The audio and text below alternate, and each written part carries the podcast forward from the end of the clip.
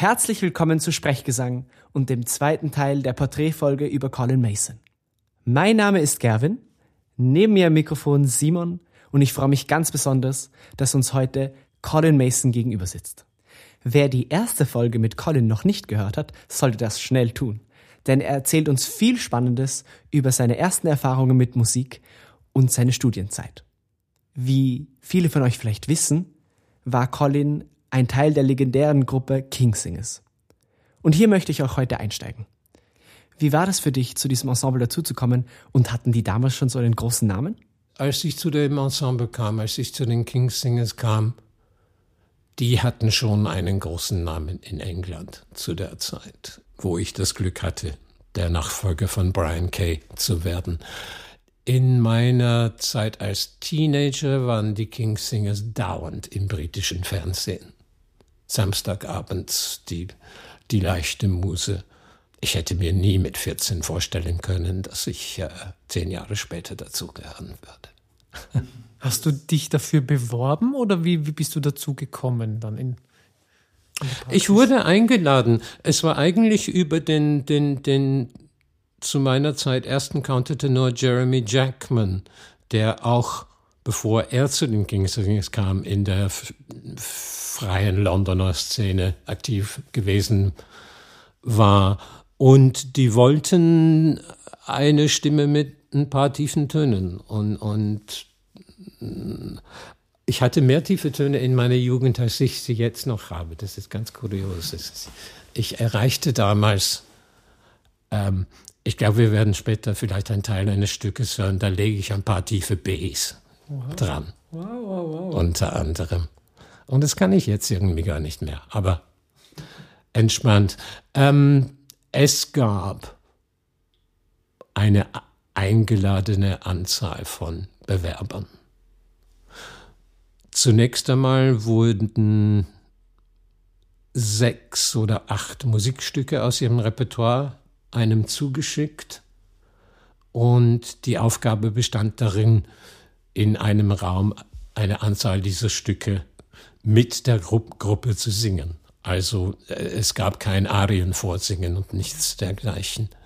Ähm, ich nahm das sehr ernst und ich wusste, dass die Gruppe einen Teil seines Programms immer auswendig singt, wusste aber nicht welchen Teil. Ich hatte die nie live gesehen. Und diese halbe Stunde Musik habe ich für das erste Vorsingen, ich habe jeden Ton auswendig gelernt. Ich habe mich richtig bemüht. Ähm, ich glaube, das hat beeindruckt, weil es gab vier Fünftel davon, dass die nicht auswendig konnten. Und dann, das war der erste, äh, die erste Runde des Vorsingens. Später wurde ich wieder eingeladen, nebst drei anderen Männern an einem Tag ein ganzes Konzertprogramm durchzusingen. Und sie entschieden sich für mich. Anscheinend äh, wichtig ist gewesen, dass es eine Stimme war, die, die, die klanglich passte. Ich hatte nicht die vollste oder lauteste Bassstimme der Welt. Ähm, eine viel vollere hatte mein, mein Nachfolger Stephen Connolly, der für mich ein, für mich ein ganz besonderer Klang den Kingsingers verliehen hat. Es gibt über die 50-jährige Geschichte der Kingsingers verschiedenen Epochen, die von bestimmten Sachen charakterisiert werden. Die frühe Gruppe, die ersten zehn Jahre, von der umwerfenden Hom Homogenität der drei unteren Stimmen, Anthony Holt, Simon Carrington, Bariton und Brian Kay, Bass. Die jetzige Gruppe, na, die ganz aktuelle Gruppe, muss ich sagen, auch, auch ein bisschen länger, auch, auch die vorige Inkarnation, da ist für die Kingsingers diese Kombination von, von, von dem Tenor Julian und dem ersten Bariton Chris Brewerton. Und diese Kombination in der Mitte, das gibt der Gruppe einen ganz besonderen Klang momentan. Früher hat David Hurley als sehr hoher erster Countertenor, der war eine auffällige Farbe in der Gruppe.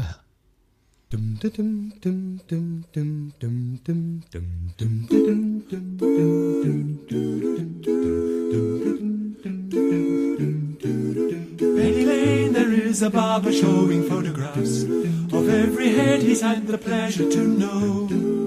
And all the people that come and go stop and say hello.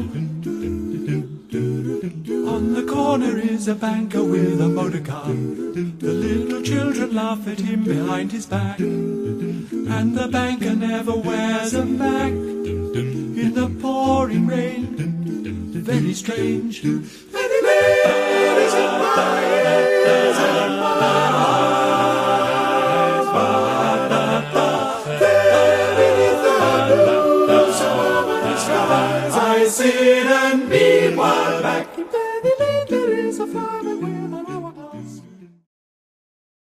Aus deiner Zeit bei den Kingsingers, ihr habt ja viele Aufnahmen und, und Tourneen hinter euch gebracht. Was war denn deine Lieblings-CD-Aufnahme oder das Lieblingsstück, das ihr gemeinsam musiz- musiziert oder aufgenommen habt? Gab es sowas oder hattest du alle Stücke gleich gern? Ich finde die CD mit Beatles-Nummern ziemlich gelungen. Es gab noch eine Produktion, musikalisch ziemlich gelungen war, leider nie das Licht der Welt erblickt hat. Ähm, und mit viel Einsatz und Mühe über mehrere Wochen aufgenommen wurde, äh, unter der Prämisse eine Sammlung von Liedern aus Broadway-Musicals. Arrangieren sollte die meiste davon der wirklich Spitzenmann des, des Vokalarrangierens, Darrell Runswick, der auch die ähm, Aufnahmeleitung für diese, für diese ganze Produktion gemacht hat. Das war ein Sonderwunsch der amerikanischen Plattenfirma, deren Namen ich jetzt vergessen habe. Ähm, damals waren die Kingsingers vertraglich in verschiedenen Ländern mit verschiedenen Plattenfirmen verbunden. Eine Firma in Japan, eine für die EMI für Europa. Und wir finanzierten die Aufnahme dieser CD vor aus eigener Tasche, ließen die Stücke abmischen und fertigschneiden und dann ging die amerikanische Plattenfirma in Konkurs. Die CD, die den Arbeitstitel On Broadway hatte, ist nie erschienen. Und du hast uns ein Stück daraus mitgebracht. Richtig, richtig. Das einzige Stück, das nicht an einem Musical entstammt ähm, und hätte entweder als erstes oder als letztes Stück auf der CD gew gewesen sein sollen, mit dem Titel On Broadway. Und einem Solo von mir am Beginn. Dann lass uns da mal hineinhören. dun dun dun dun dun dun dun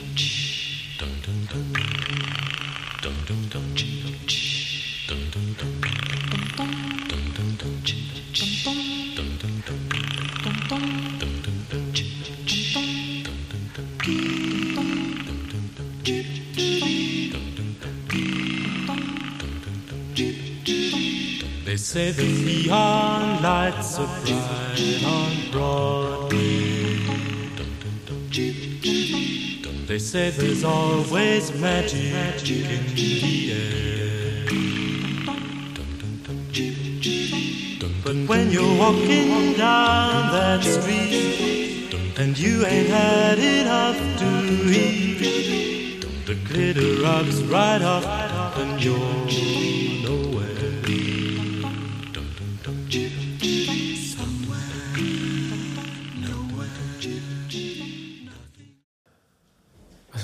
Was mir bei dieser Aufnahme auffällt, bei deinem Solo, wie stimmlich flexibel man als Kingsinger sein musste, was die Stimmfarbe angeht. Wenn du ein paar Jahre davor noch äh, Bach-Soli gesungen hast und auch viele andere Sachen, wie bist du damit umgegangen, dass so viele verschiedene Stile gemacht Wie werden? in jedem Vokalensemble, wie in jedem Chor. An allererste, allererstes Prinzip ist, sich selbst dem Ganzen opfern wollen. Und die Bereitschaft dazu. Sich zurückhalten oder ich kann es nicht besser zum Ausdruck bringen. Ein jeder weiß von Chören, wo zwei oder drei Sopräne oder ein Tenor durchsticht und die Bereitschaft, sich dem Ganzen unterzuordnen. Auch stimmlich dann das zu tun, was die Musik gerade verlangt. Yep. Ja, ja. Und für alles Neue offen sein. Ein sehr schönes Motto. Ähm, habt ihr die, die Werke, ähm, wie ist da der Prozess? Weil äh, in einem Chor hast du ja vorher schon erwähnt, dass, ähm, dass einfach die Noten gelesen werden und dann aufgeführt, einfach so 20 Minuten Probe. Aber das kann ich mir gerade bei den King-Singers, die so viel zur Perfektion gebracht haben, ähm, schwer vorstellen. Ähm, was, was ist da so der Prozess ähm, der, des Einstudierens und auch, auch bis dieses Werk einmal aufgeführt werden kann Ja. oder, einst- oder aufgenommen? Also, als für mich entschieden worden wär, war, als Nachfolgebass, ähm, die Probenphasen, die ich mit denen begonnen habe, das war auch eine ganz neue, andere Kategorie als, als äh, was ich bis dahin erlebt hatte. Ich ging zehn Tage mit denen auf Tournee. Die sangen die Konzerte noch in der alte, alten Besetzung, aber ich sang jede Probe. Ähm, nach jeder längeren Pause, zwei Wochen zu Weihnachten oder vier Wochen im Sommer oder so, fing es an mit drei Tagen Proben, um den Anklang zu arbeiten und nicht nur an Musik, Musikstücke. Ähm, äh, der Aspekt Töne richtig kriegen, das war was für die Hau Hausarbeit und, und, und es wurde erwartet, dass man das selber. Nur im Falle von wirklich schwierigen zeitgenössischen Stücken war, war vielleicht etwas mehr, ähm, mehr Ensembleprobe nötig. Aber es wurde schon viel am Klang gearbeitet. Wie genau wurde denn auch über Intonation und, und reine Akkorde gesprochen? War das etwas, was vorausgesetzt wurde? Das gar nicht eigentlich. Und, und die Kingsingers waren nie ein Ensemble, ähm, das sich für historische Stimmung interessiert hat oder so. Was ich ein bisschen traurig fand, weil, weil, weil diese Gruppe von Sängern war so oft zusammen, die hätten gerade, wirklich, gerade die hätten die Zeit dafür gehabt, sich mit dem Thema von nicht gleichstufigen Intonationssystemen auseinanderzusetzen. Das war etwas, das ich mir für später in meiner, meiner Karriere aufhob, ähm, weil, weil, weil mich die, neben dem Gesang und neben der Liebe zur Vokalmusik, mich hat auch immer noch die Musikwissenschaft in, in, interessiert. Und leider gefehlt, dass ich in meiner Studienzeit an der Universität Akustik nicht zu einer meiner, äh, Spezi meiner Spezialitäten gemacht habe. Aber als etwas älterer habe ich mich dann für die ganze Thematik von welchen Intonationssystemen würde man 16. Jahrhundert, Anfang 17. Jahrhundert verwenden für den A cappella Gesang. Und das ist auch ganz, ganz interessant, weil es nicht das gleich, gleich, nicht das gleiche System ist wie das Kompromisssystem für Tasteninstrumente mitteltönig. Das heißt, über reine Terzen wurde gar nicht so explizit gesprochen in den King Singers, aber sie wurden einfach gesungen. Wenn die Oktaven nicht stimmten, ja. sagte meistens jemand. Aber die Terz war gewisse Freiheit damals. es gibt manche Musiken, die, die, die nicht rein funktionieren. Mhm. Es gibt manche, die äh, wirklich zwölfstufig gleich musiziert werden müssten. Ich kann mir keinen. Gibt es da eine Grenze in der Musikgeschichte vielleicht, wo die, die Harmoniesprache so komplex wird, dass reine Intonation zu Fallen oder Steigen führt, weil so viel moduliert wird? Ich frage mich, ob das, das hört man öfters als ein Einwand, wenn, wenn wir hier alles rein intonieren. Ähm, also, ich nenne die Dinge jetzt beim Namen. Im späteren 16. Jahrhundert, Anfang des 17. Jahrhunderts, das System, das als die perfekte Lösung für A cappella äh, Ensemble Gesang ähm, sein soll, nennt sich syntonisch ptolemäisch nach, ähm, nach dem italienischen Musiktheoretiker Zarlino. Dem System liegt eine, eine, eine pythagoreische Intonierung von reinen Quinten zugrunde. Nach eins, zwei, drei, vier, fünf, nach fünf Quinten hat man ein E auf ein C, die aber höher ist als am Klavier und höher ist als rein im mathematischen Sinne. Und der Unterschied zwischen diesem E zu hoch oder pythagoreisch und dem E, der rein wäre zum Grund C, ist das syntonische Komma. Salino beschreibt, dass, dass, dass um eine, eine, ein Komma erniedrigte das wohlklingendere ist und beschreibt dann, wie man durch die Tonaten gehen kann. Ähm, ich habe in mehreren Versuchen eine Annäherung an die Musik Gesualdos nach diesen Prinzipien zu machen versucht. Es gibt Strecken, wo man um zwei oder drei Kommata singt. Über, über zweieinhalb Minuten oder so. Ich frage mich A, ob das so schlimm ist, ob nicht die ästhetische Kraft der wirklich reinen Akkorde mehr wert ist als habe ich in Erinnerung, was die gerade wo ich durch 15 Tonarten gewandert bin in der Zwischenzeit. Und B, wenn schon, die menschlichen Stimmen sind im Gegensatz zu jedem Instrument unendlich flexibel. Ähm, Probleme machen in dieser Renaissance-Musik in der Regel Quinten und Quarten. Zyklen, wie man starke Bässe von, von Lasso kennt, zum Beispiel. Quia, quia. Wenn du, wenn du all diese vier Intervalle reinsingst, bist du irgendwann raus. Es spricht aber nichts dagegen, für zwei Takte singen wir hier mitteltönig und intonieren nicht alles in Verhältnis rein zu dem vorangehenden Akkord. Es ist auch ein praktisches Problem, wenn eine Gruppe viel verschiedenes Repertoire bedient, manchmal mit Instrumenten auch zusammenspielt, muss sich die Intonations, das Intonationsprinzip eigentlich jedes Mal anpassen oder ändern. Und das finde ich eine der größten Herausforderungen, denen man auch sehr bewusst begegnen muss. Ich glaube, für einen Ensemblesänger oder Sängerin ist es sehr wichtig, über Intonationssysteme mhm. Bescheid zu wissen. Mhm. Und die Kingsingers machen das ja auch mustergültig vor. Aber wie du sagst, es, also es ging weniger um Intonation als um Obertonreichtum und Balance, richtig? Was die Homogenität betrifft, mhm. auf alle Fälle. Auf alle Fälle. Ähm, nie zu wenig Bass, die Durterz darf nie zu wenig sein.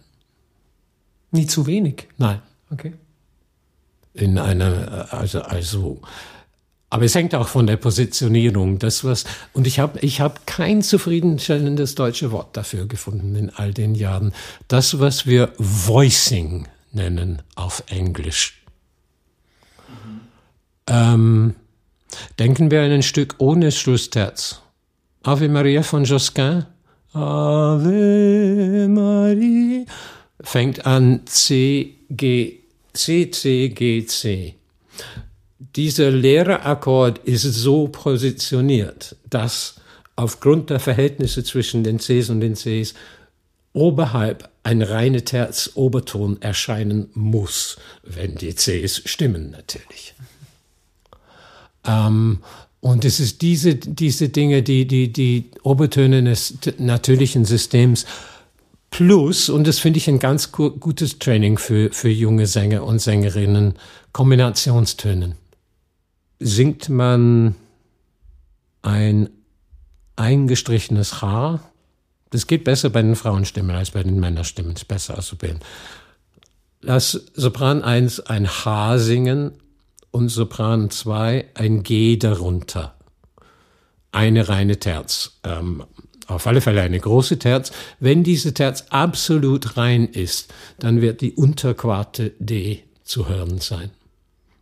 Ohne dass mehr als zwei Menschen singen. Wenn man eine Quinte singt, und es ist auch ein Ding, das besser mit beginnen mit U-Vokal und dann zu I hin. Das verstärkt sich je nach, äh, wegen der Obertöne. Ähm, die reine Quint ergibt eine Unsub-Oktave des, des Gs. Also G, D, er klingt leise dazu, wenn es perfekt intoniert ist. Und nach, du hast vorher gesagt, es kommt gar nicht so sehr auf die Obertonstärke an. Es ist sogar leichter zu intonieren mit weniger Obertönen. Das heißt, wenn man jetzt. Es ist leichter, Homogenität zu erzeugen. Das, okay. woll, das, das okay. wollte ich sagen. Mhm. Ähm, das heißt, im Fall von auf, Josquin auf alle Fälle die, die, die, die obertonreichere Vokale E, I, Ü und so sind schwieriger als, mhm. als, als die obertonärmeren. Mhm. Ähm, um zunächst einmal eine Aufmerksamkeit für absolut reine Akkorde zu entwickeln. Für mathematisch richtige Akkorde.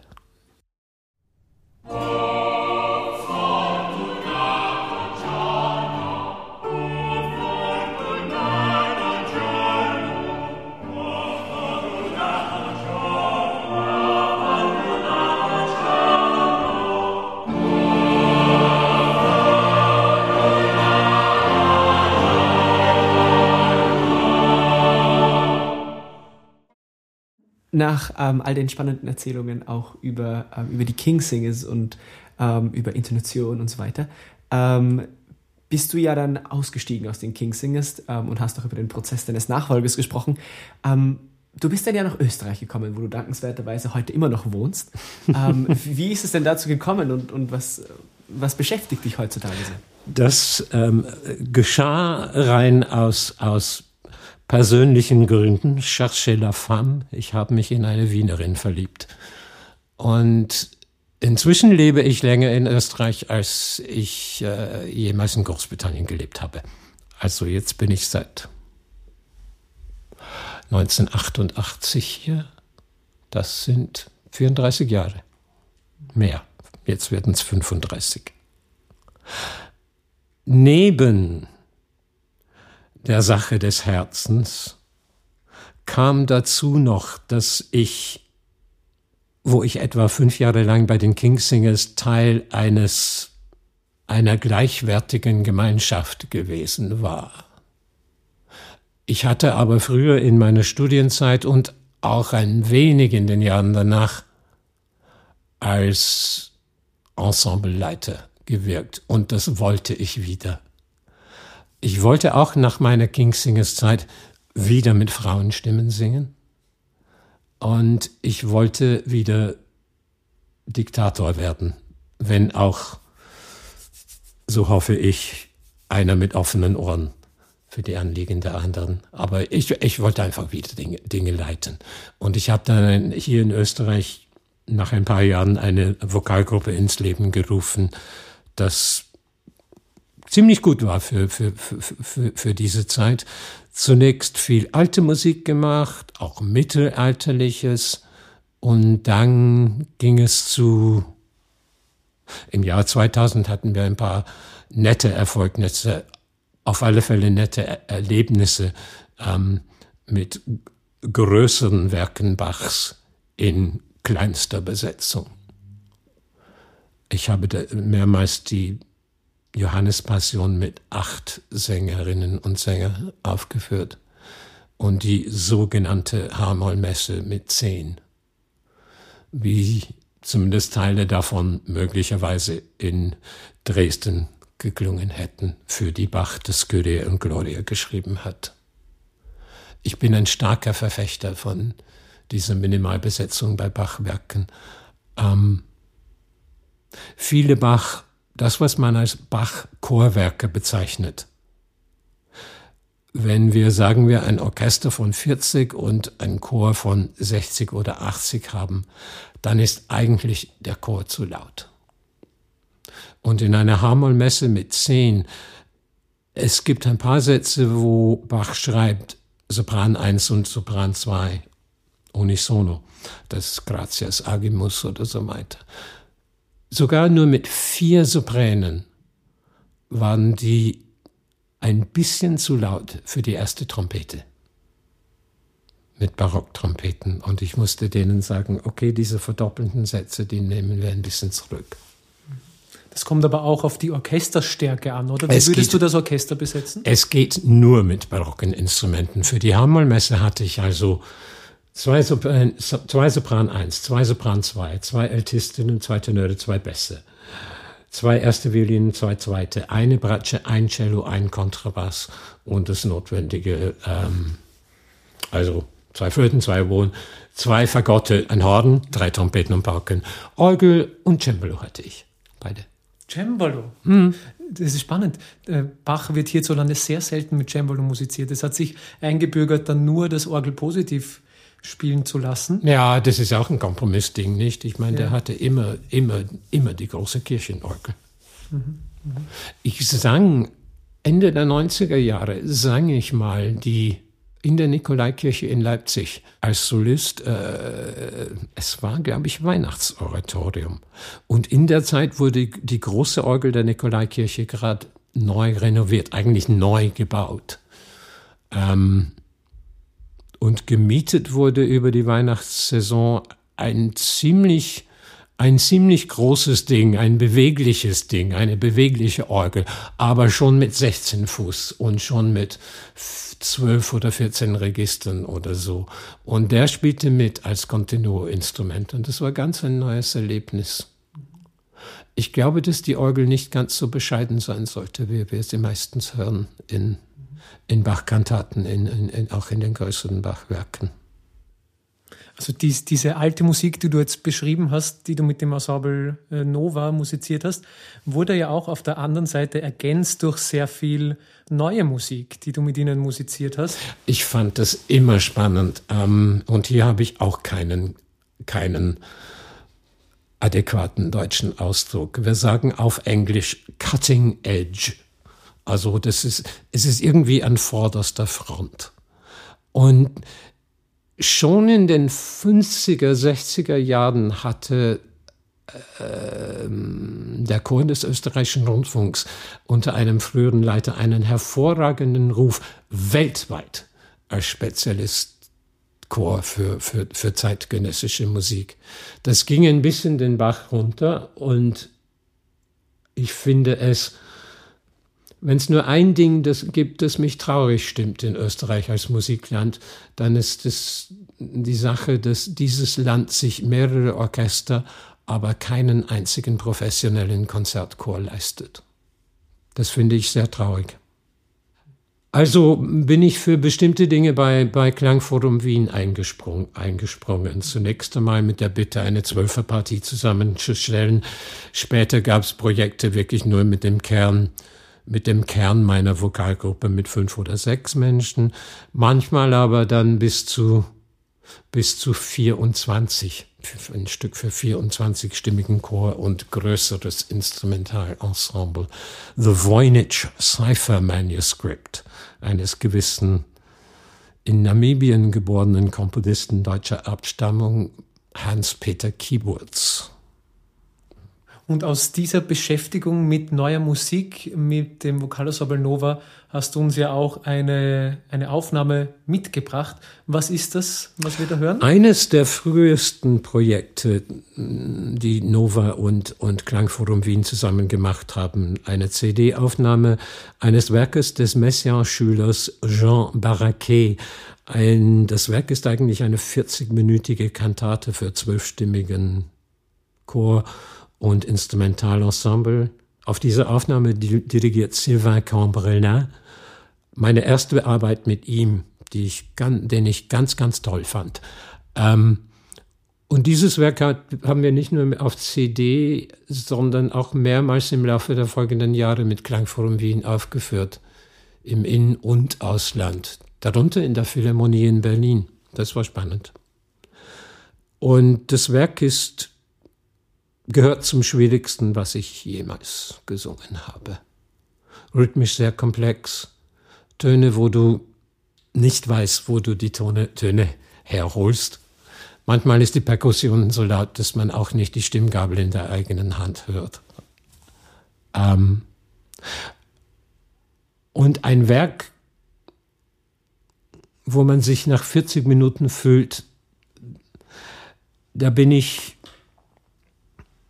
wie Dante durch die Hölle gegangen und auf der anderen Seite rausgekommen. Hoffentlich wieder rausgekommen. E poi uscimi a rivedere le stelle und wir kamen wieder heraus, um die Sterne zu sehen.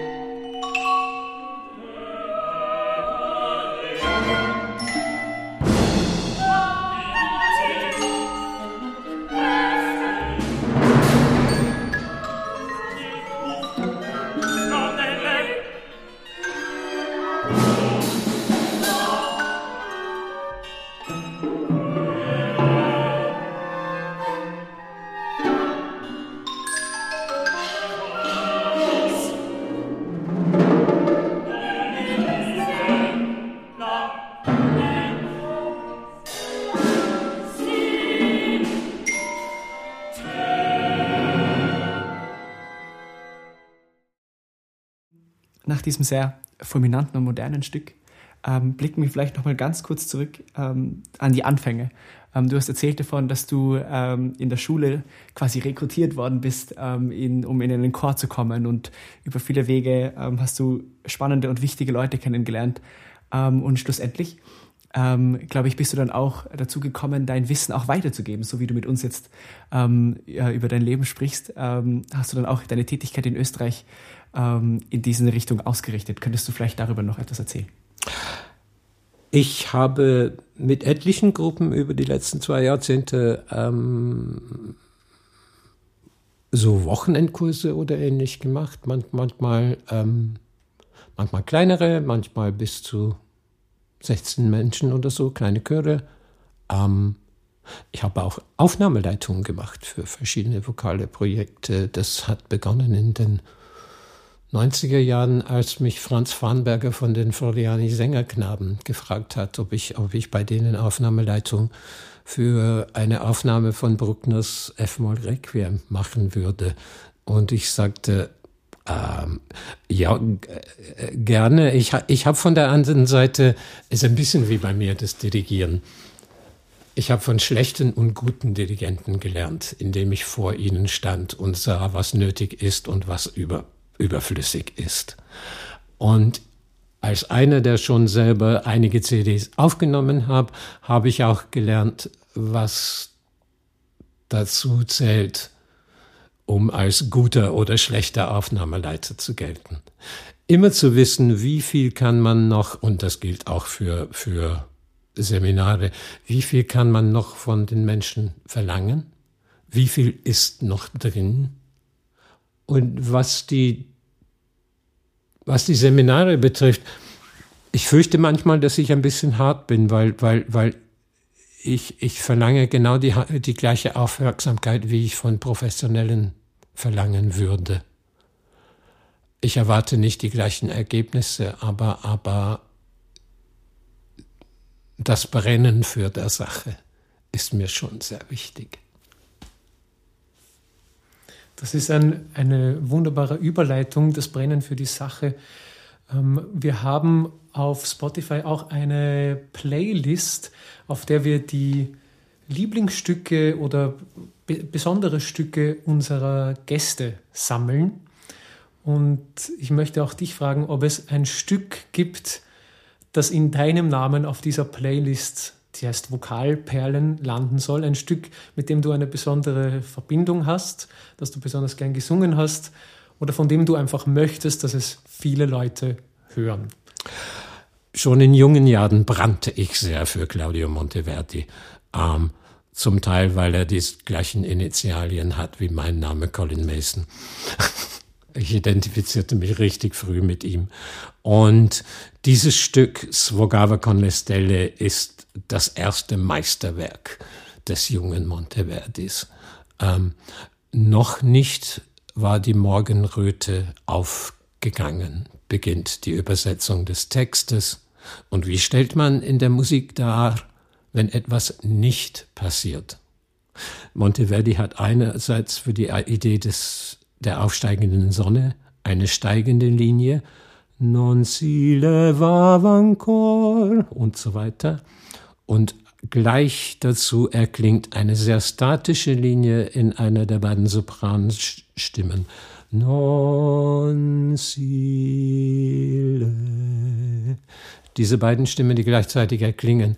Die aufsteigende Sonne erreicht, geht nie über den Horizont hinaus. Mit diesem wunderschönen Bild beenden wir auch unsere sehr schöne Konversation mit Colin Mason. Vielen lieben Dank, ähm, dass du da warst und so viel und so viele spannende und reichhaltige Details uns und unserem Publikum mitgeteilt hast. Und wir beenden jetzt das, den Podcast mit einem Ausschnitt aus dem Lieblingsstück von Colin.